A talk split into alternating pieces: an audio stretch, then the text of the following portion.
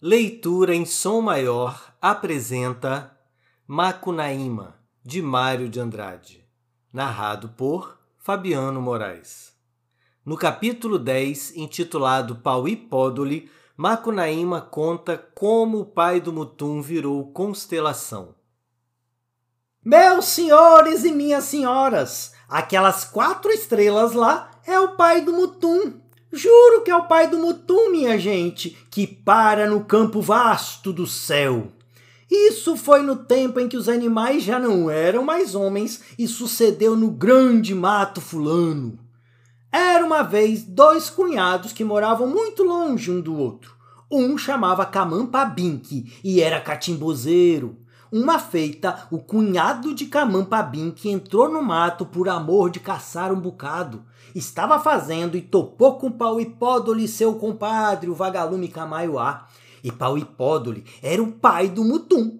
Estava trepado no galho alto da Capu, descansando. Vai, o cunhado do feiticeiro voltou para Maloque e falou para a companheira dele que tinha topado com Pauipódoli, seu compadre Camaiuá. E o pai do Mutum, com seu compadre, num tempo muito de Dante, já foram gente que nem nós.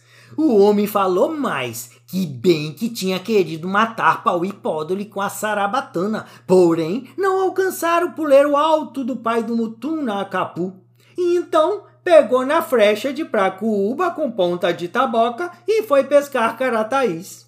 Logo, Camampabim que chegou na maloca do cunhado e falou: Mana, o que foi que vosso companheiro falou para você?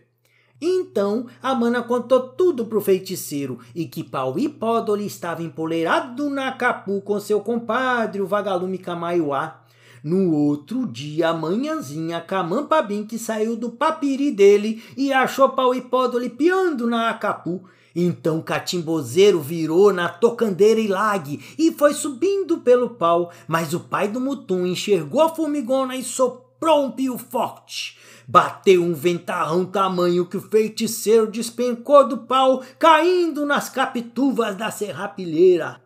Então virou na tacuri opalá, menorzinha, e foi subindo outra vez. Porém, pau e lhe tornou a enxergar a formiga, soprou e veio um ventinho brisando que sacudiu opalá nas trapoerabas da serrapilheira.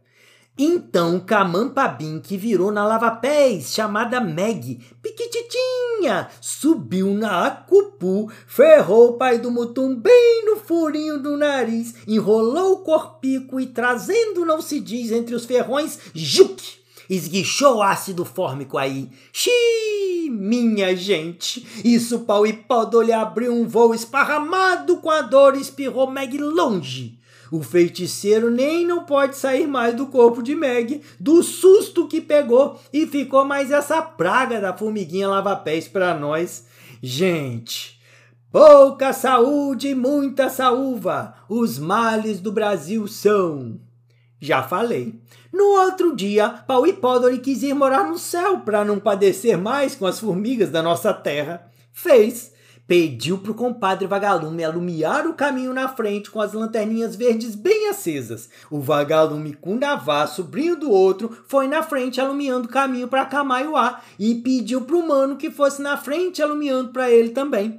O mano pediu pro pai, o pai pediu pra mãe, a mãe pediu para toda a geração, o chefe da polícia, o inspetor do quarteirão e muitos, muitos, uma nuvem de vagalumes foram alumiando o caminho uns pros outros fizeram, gostaram de lá e sempre uns atrás dos outros, nunca mais voltaram do campo vasto do céu. É aquele caminho de luz que daqui se enxerga atravessando o espaço. Pau e Pódoli então avoou para o céu e ficou lá. Minha gente, aquelas quatro estrelas não é cruzeiro, que cruzeiro nada! É o pai do Mutum, é o pai do Mutum, minha gente! É o pai do Mutum, Pauipódoli, que para no campo vasto do céu. Tem mais não. Série Personagens que Narram. Seleção e organização: Fabiano Moraes e Pedro Benjamin Garcia. Leitura em som maior o som da sua leitura.